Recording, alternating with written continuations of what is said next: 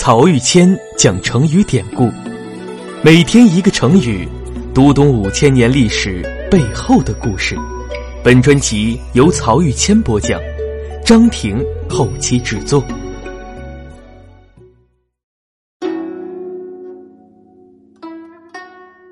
今天我们来讲一个文武双全的成语“随路无武，将冠无闻”。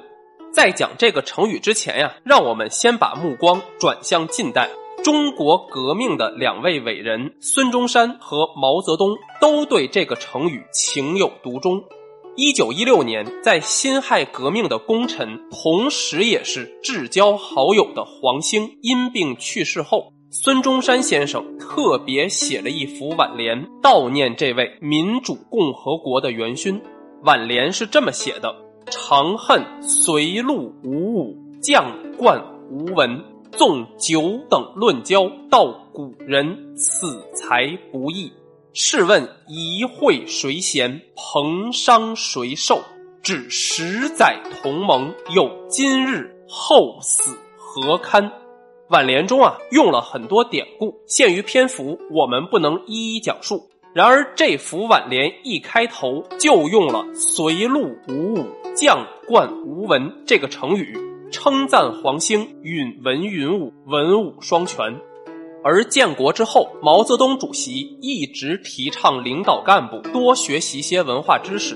一九七零年代，他召集军队高级将领谈话，让大家看《红楼梦》，就对开国上将许世友讲了“随路无武，将冠无闻”这个成语。还把许世友比成西汉开国功臣周勃，说你这个人也是少文。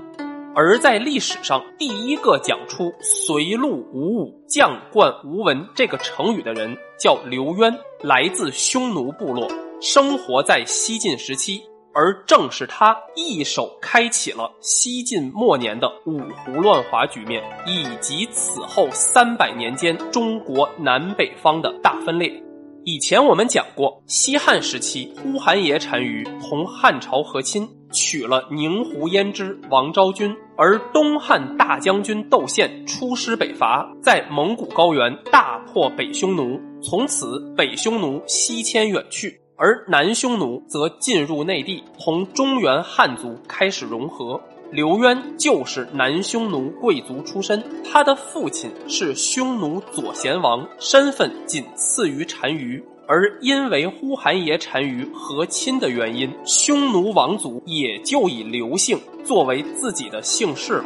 刘渊呀，虽然是匈奴人，但从小在晋阳，也就是今天山西省太原市一带生活，汉化程度很深。而且刘渊从小好学，跟老师先后研习过《诗经》《周易》和《尚书》，但最喜欢读的还是《春秋左氏传》和《孙子吴起兵法》，对政治和军事十分着迷。据说年轻时刘渊就能把《左传》和兵法熟记于心，而且还博览《史记》《汉书》和诸子百家。跟别人不同的是，虽然读了这么多书，刘渊却并没有成为一个书呆子，而是有更远大的志向。他跟同门师兄弟感慨说：“我每每读到汉初的历史，常鄙视随路无武，将冠无闻。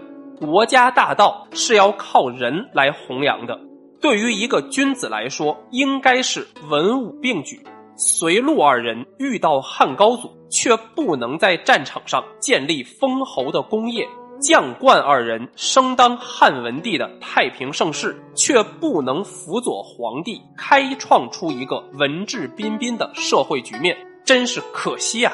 刘渊在这里说的随陆将冠，指的是西汉初年的四位历史人物，其中随陆是随和、陆贾。这两个人都是汉初有名的说客。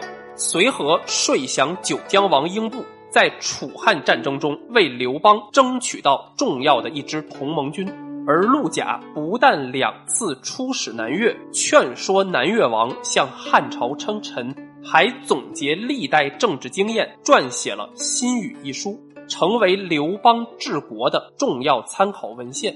但刘渊鄙视他们，觉得他们光有文才和口舌之功，却不懂用兵打仗，不值得效法。而将冠则是将侯周勃和颍阴侯灌婴，同随和陆贾正好相反。周勃和灌婴都是勇冠三军的猛将，在汉高祖平定天下的战争中立过汗马功劳，后来又依靠军事力量拥立汉文帝登基。两人也在汉文帝初年先后做过丞相的要职。然而啊，刘渊对他们的态度还是鄙视，因为他们只懂打仗，却毫无文化建树，这样的人也是不值得效法的。既然文武两类人才都鄙视完了，刘渊的志向也就不言自明了。他的目标是文武双全，允文允武。因此，在读书过后，刘渊又勤奋地练习武艺。匈奴人的民族习性和身体素质也助了他一臂之力。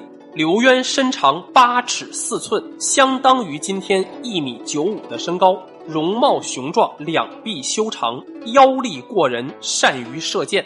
就是这个能文能武的刘渊，日后将为华夏大地带来一场旷日持久的滔天巨浪。